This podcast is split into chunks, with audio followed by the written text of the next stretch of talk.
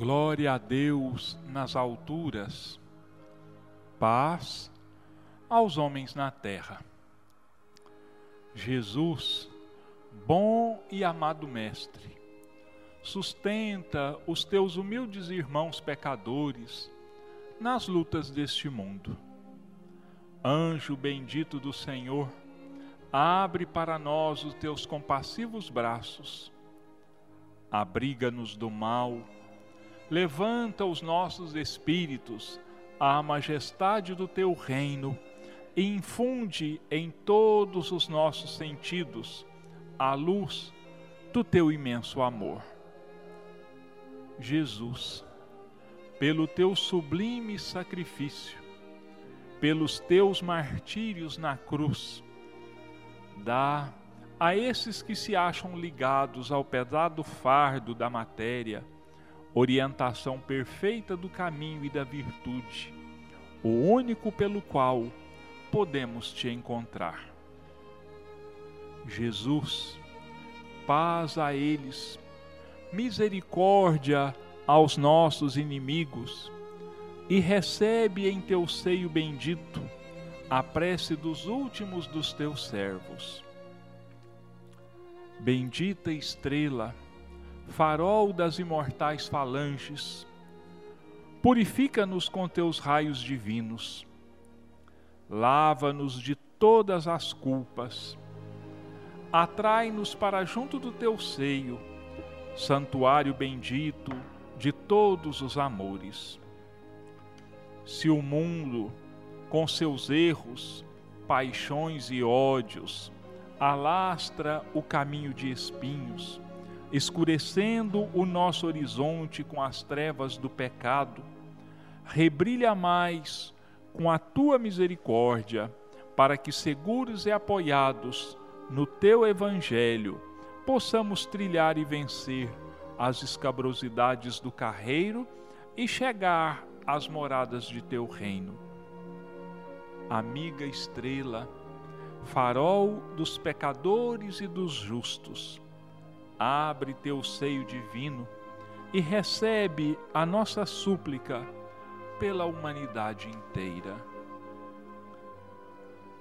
O nosso bom dia aos nossos irmãos ouvintes, os nossos pedidos a Deus e a Jesus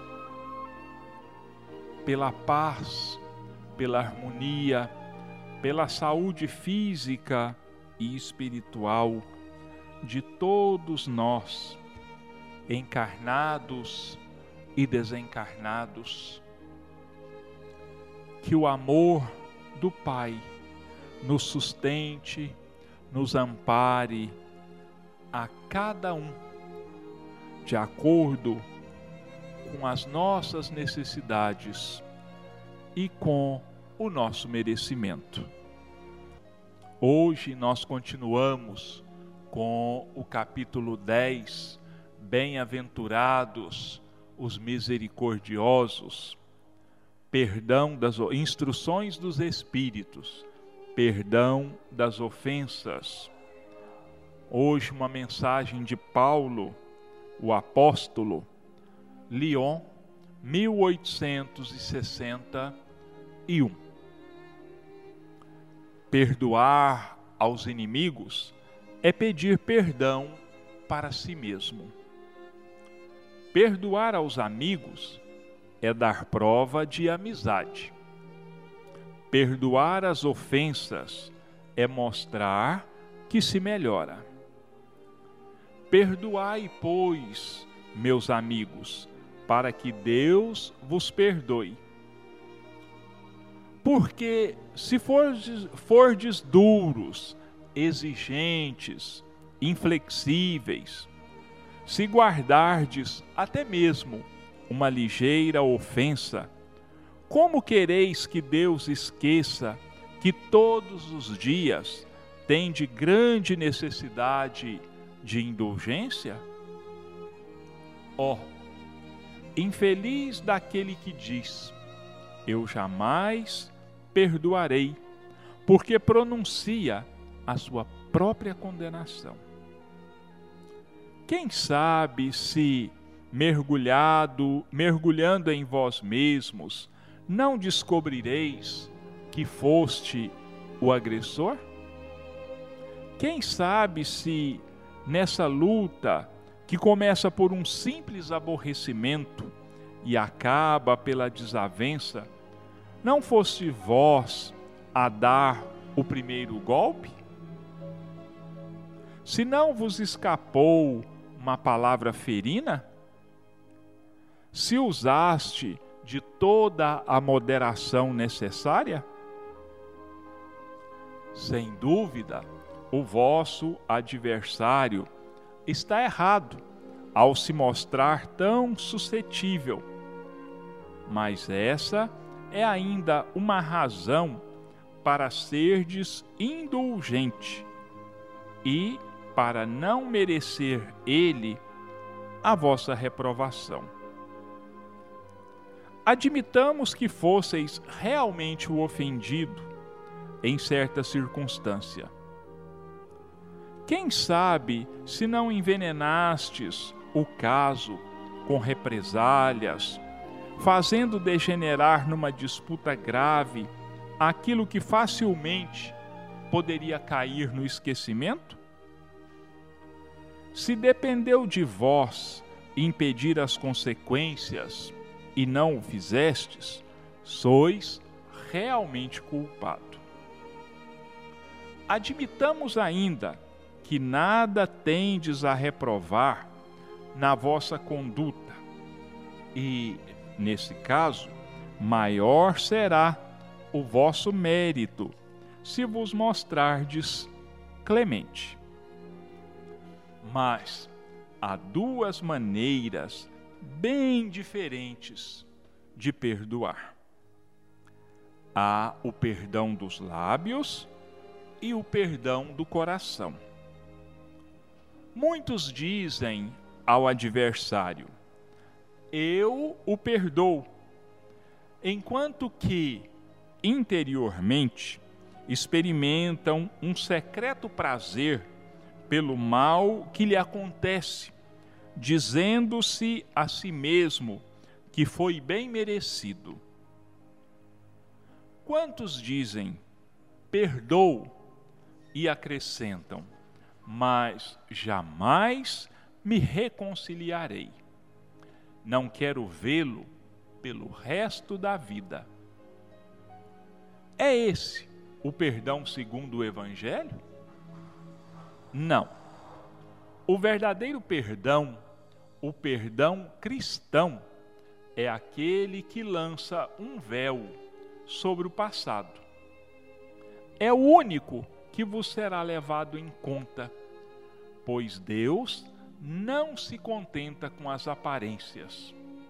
Sonda o fundo dos corações e os mais secretos pensamentos, e não se satisfaz com palavras e simples fingimentos.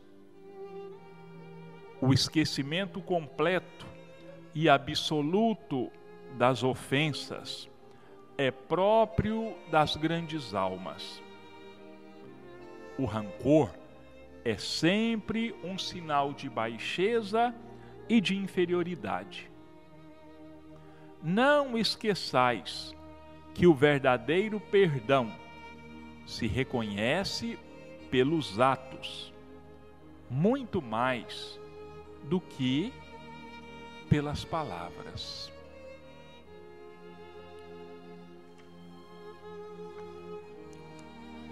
Perdão das ofensas. Paulo, apóstolo, Lyon, 1861. Os espíritas, em sua maioria, os simpatizantes, conhecem uma grandiosa obra mediúnica da lavra de Chico Xavier, ditado pelo Espírito Emmanuel, intitulado Paulo e Estevão. Alguns círculos espíritas, alguns espíritas de destaque, conhecedores da doutrina, vivenciadores da doutrina, têm dito ao longo dos tempos que depois das obras da codificação espírita, aqueles que foram diretamente escritos ou coordenados pelos trabalhos de Allan Kardec, os dois mais importantes livros espíritas mediúnicos já escritos são Paulo e Estevão e Memórias de um Suicida. Paulo e Estevão, pelo, pela pena mediunidade de Chico Xavier, autoria de Emmanuel. Memórias de um Suicida, recebido pela médium Ivone do Amaral Pereira, ditado pelo espírito Camilo Cândido Botelho, que é um pseudônimo de um dos maiores escritores portugueses, Camilo Castelo Branco. Por que, que eu estou dizendo isto? Porque eu quero falar um pouco do livro Paulo e Estevão. Aquelas pessoas, espíritas ou não, que já leram o livro Paulo e Estevão, quando leem esta mensagem do Evangelho, se prestarem um pouco de atenção ao livro e à mensagem, vão notar uma expressiva semelhança na firmeza de linguagem dos dois livros. Porque Emmanuel deixa claro na obra Paulo Estevão, que conta para nós o início do cristianismo, os primeiros tempos do cristianismo, o nascimento, a implantação do cristianismo na terra que teve e tem em Paulo de Tarso. Depois de Jesus, talvez a sua maior expressão, o seu maior divulgador, o seu maior trabalhador cristão. E nesta mensagem, e no livro, nós podemos notar um pouco do caráter firme, reto de Paulo,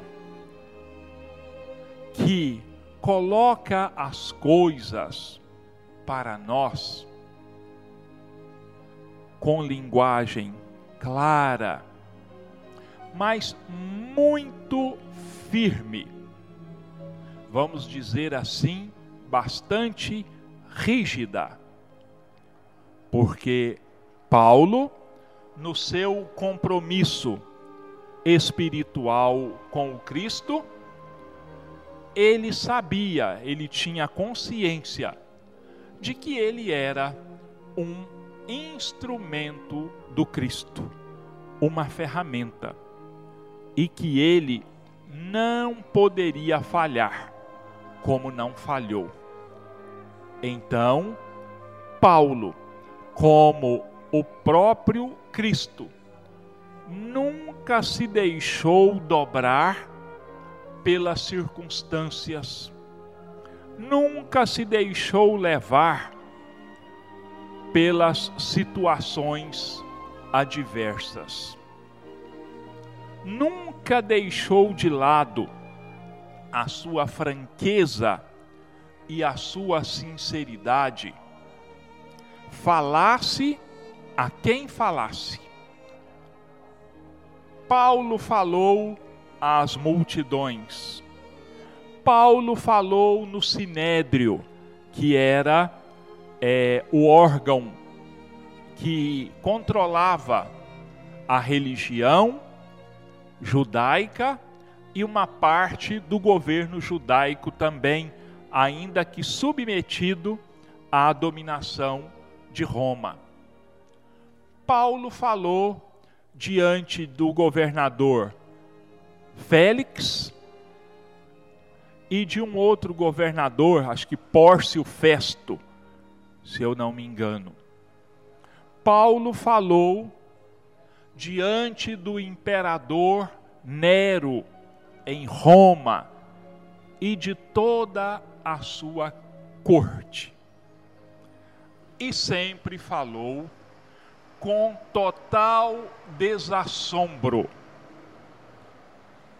Ele expunha a situação, ele expunha as coisas como realmente eram e como realmente elas deveriam ser para alguém que se dissesse cristão, seguidor do Cristo.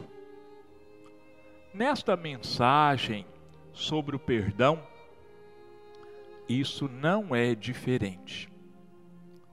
Uma linguagem simples, mas sem atalhos, direta, firme, extremamente esclarecedora, extremamente educativa, porque ele coloca o perdão como uma necessidade na vida de todos aqueles que se digam cristãos. E ele esclarece, meus irmãos, existem duas formas de perdão. Duas.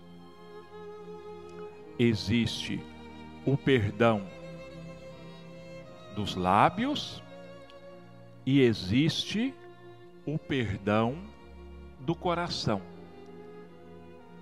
E complementa: Deus não aceita fingimentos. E nós sabemos disso. Nós sabemos disso. Temos consciência de que não se engana a Deus.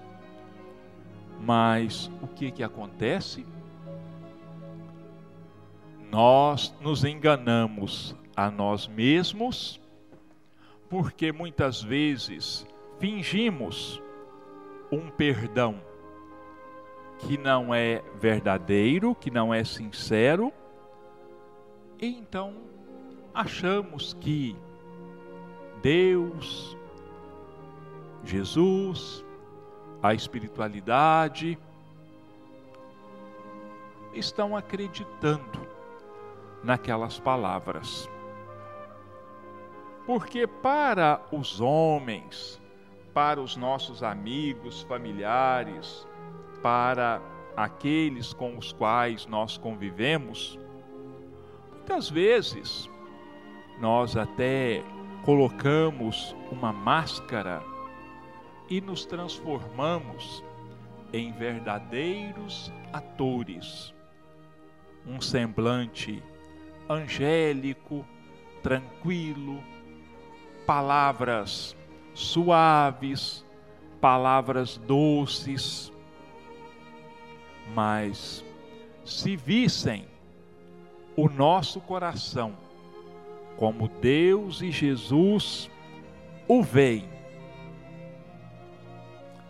iria se enxergar um verdadeiro turbilhão de sentimentos negativos, uma verdadeira fogueira de sentimentos contraditórios, talvez até mesmo de raiva, de ódio, mas que a gente consegue disfarçar diante uns dos outros.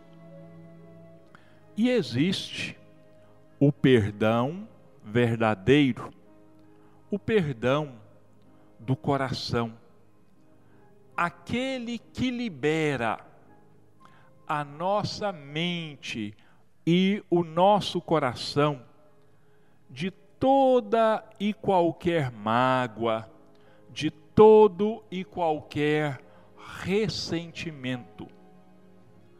Aquele perdão que faz com que nós vejamos o nosso próximo como nosso verdadeiro irmão. Isso é raríssimo de acontecer. Muito difícil. Não é à toa que o Paulo diz aqui num pequeno trecho que eu é, vou tentar localizar aqui enquanto falo com vocês, que é o perdão que desliga o ofendido do seu ofensor. Por quê? Porque traz a calma, traz a tranquilidade. Ele diz assim: perdoar aos inimigos é bem no início da mensagem.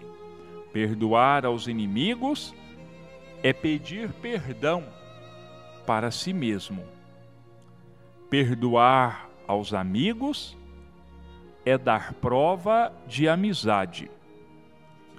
Perdoar as ofensas é mostrar que se melhora. Então, vejamos aqui, meus irmãos. Olha aqui. Perdoar as ofensas é mostrar que se melhora. Quanto maior é o perdão, quanto mais sincero for o perdão, para uma ofensa também grave, é prova de que o espírito está crescendo que o espírito está melhorando. Olha, quantos e quantos exemplos nós tivemos ao longo da história da religião, da história do cristianismo, de perdão de espíritos, de encarnados, diante de ofensas, diante de perseguição, de injúrias. Quantos e quantos exemplos nós tivemos? A começar, claro, indiscutivelmente, pelo próprio Jesus, que perdoou. Última, as últimas palavras de Jesus, todos sabem não teria nem necessidade da gente repetir. Pai, perdoa-os, porque eles não sabem o que fazem. E aqueles que ofendem, que magoam, que prejudicam, também não sabem. Aquele que odeia, aquele que persegue, aquele que maltrata. Nós deveríamos entender, meus irmãos, são doentes do espírito,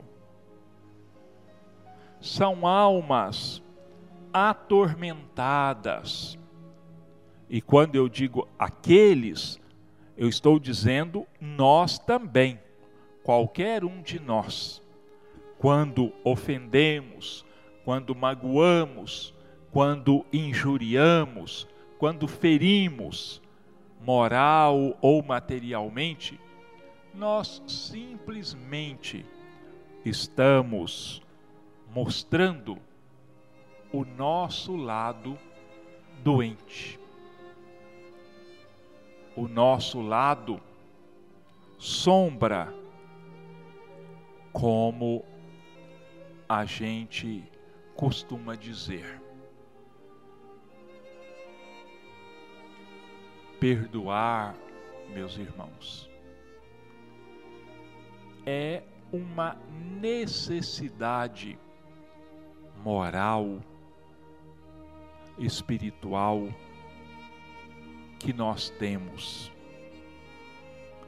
Porque o perdão ele proporciona o perdão verdadeiro. Ele proporciona àquele que perdoa uma verdadeira chuva de bênçãos, de energias positivas o perdão traz uma tranquilidade de alma muito grande. E como eu já disse, quanto maior a ofensa recebida, maior mérito tem o perdão.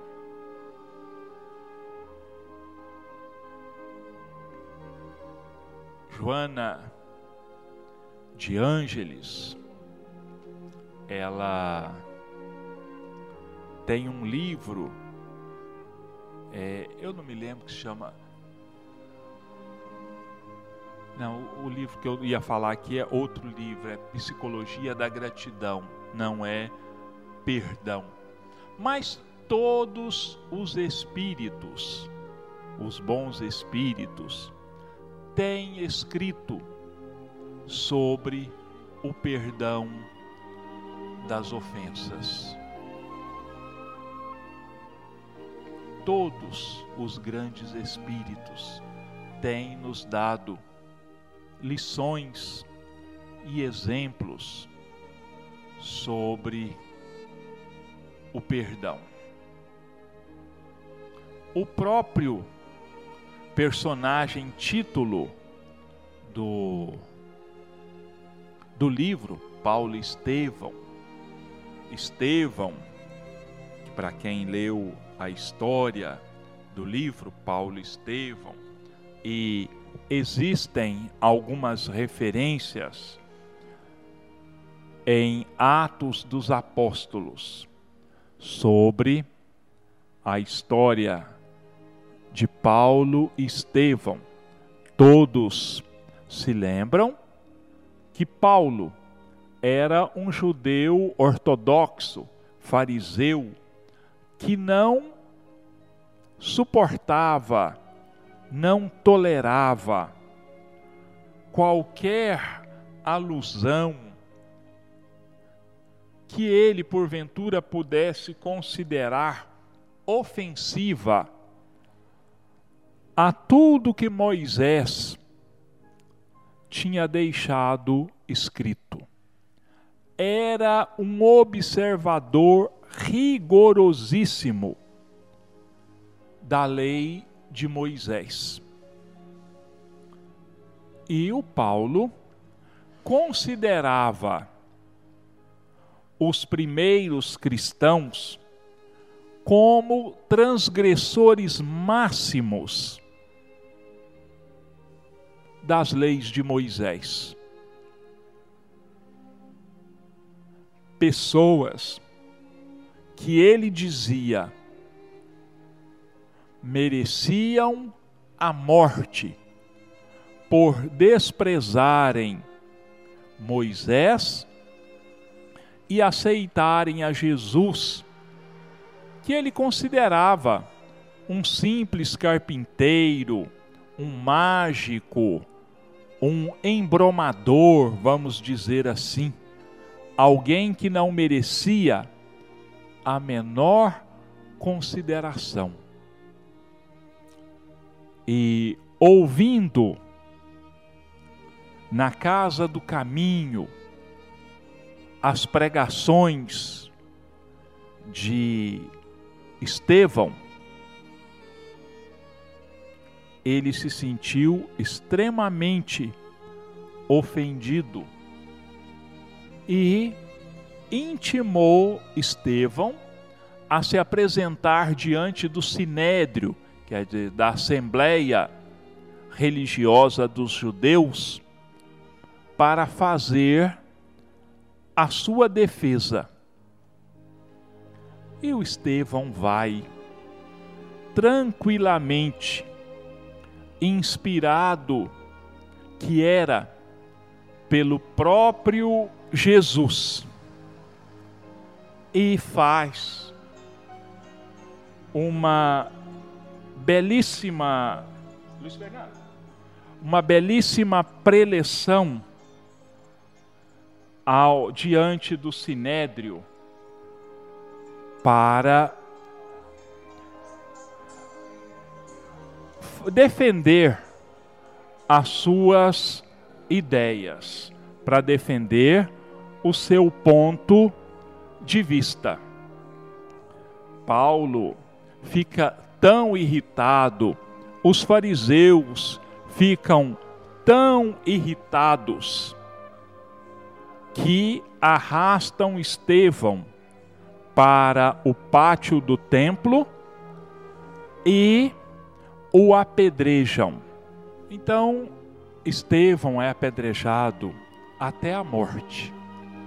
Mas é, é recolhido a um recinto do templo, onde Paulo a, para lá se dirige, porque a, nós, se não fôssemos espíritas, dizi, diríamos assim, por um capricho da sorte, por uma coincidência, mas nós, espíritas, não trabalhamos com esse conceito de capricho da sorte, de coincidência. Paulo era noivo da irmã de Estevão, sem saber, porque Estevão era um pseudônimo, era um apelido. Na verdade, Estevão era um judeu grego chamado Gesiel. E eles tinham se separado por questões de perseguição aos judeus na Grécia dos primeiros tempos. Eles se separaram e passaram muito tempo sem se ver. E Abigail, que era a noiva de Saulo, então reconhece o, o irmão, né? mas ela diz: Mas aquele é Gesiel, meu irmão. Você diz que ele se chama Estevão. Aí Paulo pede que recolham é, Estevão moribundo a um dos recintos do templo e então chama Abigail e diz assim: Vamos desfazer esse mistério, vamos ver o que realmente está acontecendo. E Estevão era realmente Gesiel, irmão de Abigail.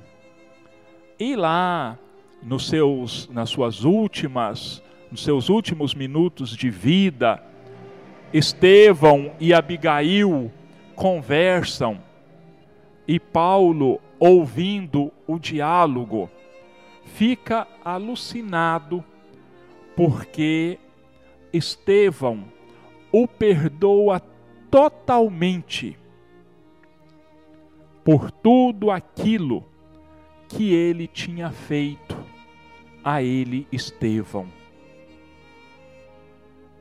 E a partir daí, então, a história né, continua. Não, não vou contar aqui o romance, porque não é, é, aqui não é o momento e nem é o assunto do nosso do nosso comentário desta manhã de hoje.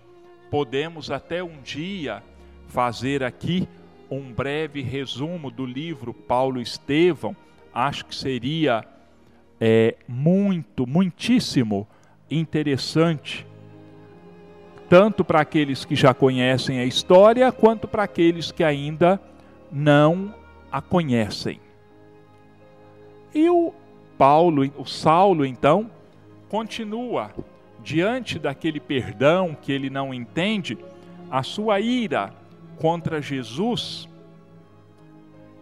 cresce ainda mais e ele persegue ainda mais os cristãos, porque acusa a Jesus de ser o culpado de tudo o que aconteceu para separá-lo da sua noiva Abigail. Então, Estevão perdoa Paulo e depois da conversão de Paulo ao cristianismo diante das portas de Damasco, como os nossos irmãos conhecem a história ainda melhor que eu, Estevão se torna o guia espiritual de Paulo. Jesus designa, Jesus pede a Estevão que siga em espírito todos os passos de Paulo, passando a Paulo as orientações de Jesus sobre a necessidade da, da firmeza, da, de não deixar que o cristianismo primitivo fosse influenciado pelo judaísmo, porque aí não haveria né, nenhuma mudança. Se o judaísmo continuasse predominando sobre o cristianismo, logo, logo os ensinamentos do Cristo seriam é, superados pelos ensinamentos de Moisés. Então, Paulo passa mais de 20 anos viajando pela Ásia, viajando pela Europa, levando a palavra do Cristo em sua pureza original, os seus ensinamentos inspirado por Gesiel Estevão e por sua noiva, ex-noiva Abigail, que pouco tempo depois que o irmão é assassinado, ela também desencarna e, junto com o irmão, passam a orientar espiritualmente o apóstolo Paulo. Então, fica aí, na minha opinião, o segundo grande exemplo do perdão verdadeiro. Estevão e Abigail. E, logo a seguir, os apóstolos que também, com o passar do tempo, vão percebendo a verdadeira transformação de Paulo e também os apóstolos, João, Pedro, Tiago, Filipe e os demais, passam a aceitar a presença de Paulo entre eles. Só que o Paulo, é claro, todos sabem, ele não permaneceu no grupo dos apóstolos. Ele saiu pelo mundo, levando os ensinamentos do Cristo. E vamos nos lembrar também que os próprios apóstolos, por causa da perseguição do sinédrio, depois da conversão de Paulo, os apóstolos tiveram que fugir de Jerusalém. Na casa do caminho, apenas permaneceram João, evangelista, e o apóstolo Tiago. O Pedro teve que se retirar para uma cidade lá da própria Judéia chamada Jope, mas o Pedro não pôde permanecer nas imediações de Jerusalém, porque foi até preso. Né? Os nossos irmãos estão lembrados do que está escrito lá nos Atos dos Apóstolos, que o Pedro foi preso e que um anjo apareceu a Pedro na prisão, o acordou, o ajudou a sair da prisão, né, os guardas adormecidos, os portões se abriam sozinhos e o Pedro então se dirige à casa de Maria Marcos, que é a mãe do futuro evangelista Marcos, e de lá então ele se retira para a cidade de Jope, que era uma cidade do litoral da Judéia, para fugir da sanha da perseguição dos judeus do Sinédrio, dos judeus ortodoxos. Então, meus irmãos, Paulo tem toda a autoridade moral para falar de perdão, porque ele também exemplificou o perdão ao longo de toda a sua vida de pregador do cristianismo, daquele que se fez o portador da palavra do Cristo para o mundo antigo daquela época, percorrendo grande parte da Ásia, da Europa, onde fundou inúmeras igrejas cristãs. Bom, nós vamos passar para segunda, a segunda metade do nosso, dos nossos comentários aqui. Nós vamos ler do livro Rumo Certo, capítulo 37, Taxa de Sombra. Em matéria de tribulações, será justo salientar a taxa de sombra que comumente adicionamos à carga de provas salvadoras e regenerativas que, para o nosso próprio benefício, a vida nos deu a carregar. A rebeldia é sempre condição negativa e, em se manifestando conosco, na forma de inquietação desnecessária, é dos piores corrosivos da alma, frustrando-nos recursos de realização e oportunidade, serviço e tempo. Referimos-nos, sobretudo, ao sofrimento criado por nossas próprias atitudes de não aceitação diante da vida. Reflitamos nisso podando as aflições que se nos amontoam em torno das dificuldades naturais. Temos renascido na Terra com determinado problema físico ou psicológico. Se o admitimos por lição amiga ou controle edificante, para logo se transforma em bênção de auxílio, ao invés de persistir conosco por empeço a complicar. Provavelmente no mundo teremos recebido parentes difíceis.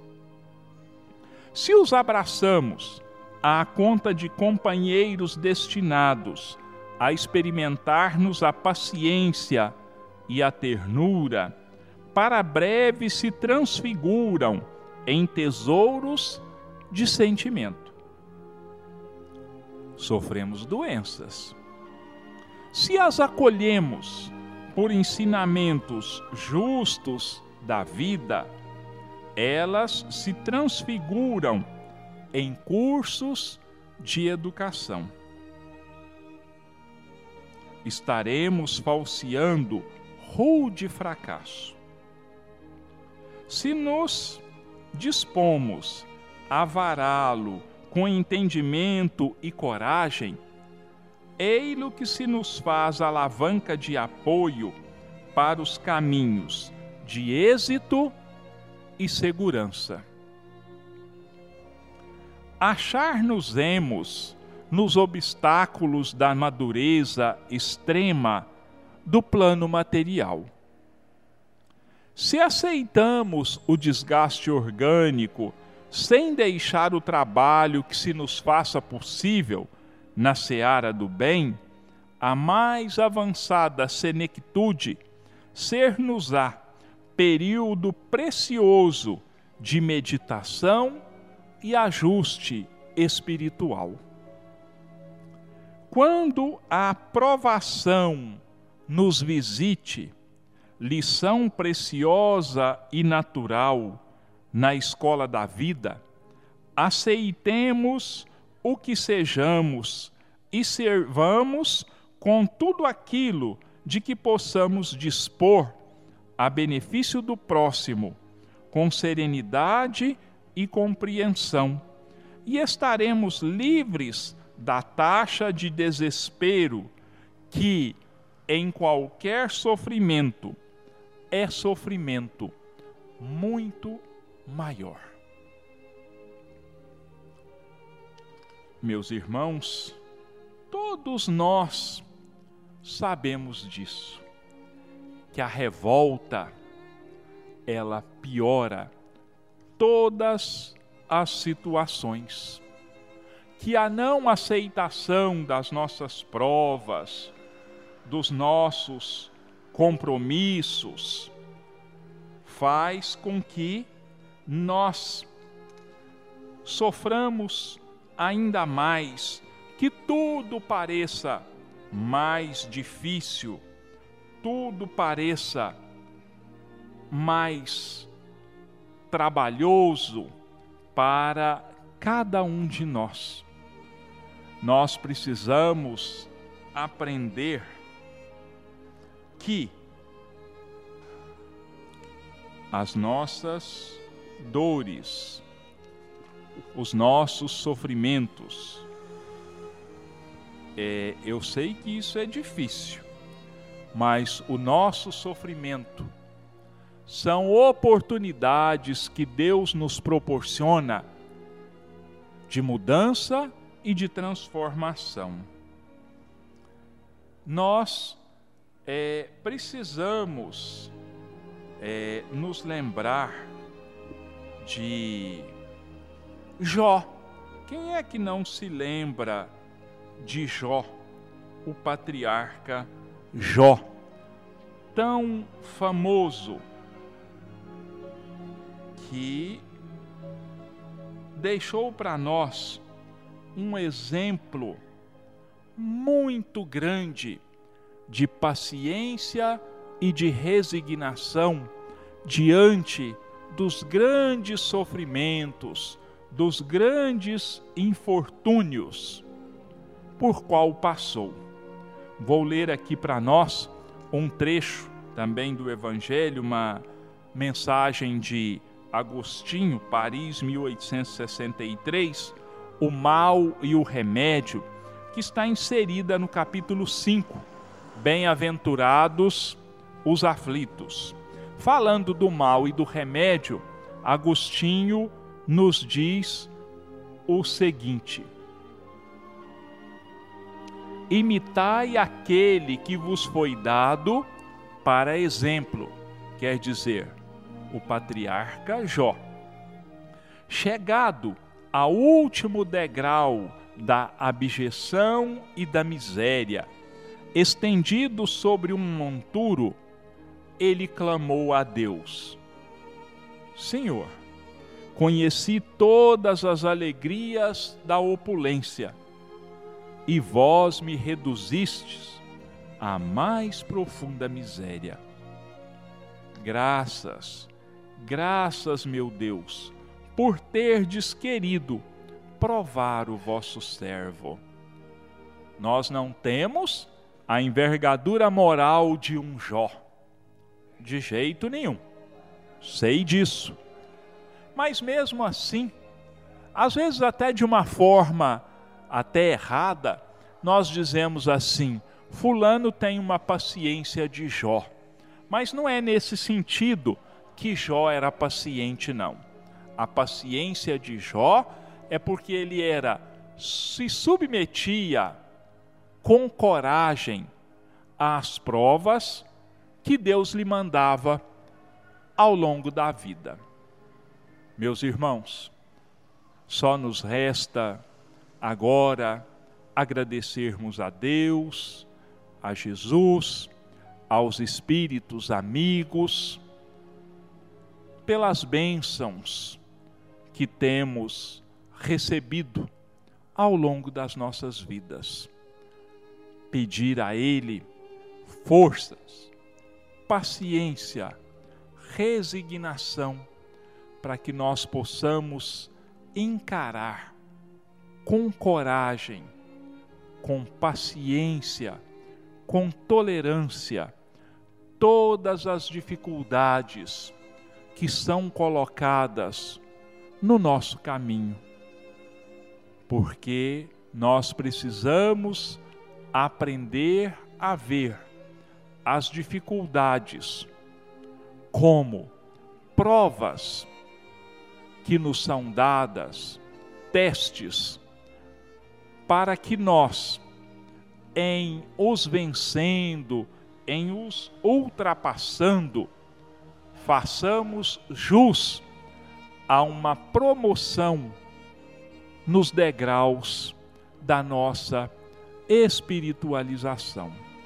Que as bênçãos de Deus e de Jesus nos sustentem e nos amparem a cada um em todos os momentos das nossas vidas e que assim seja.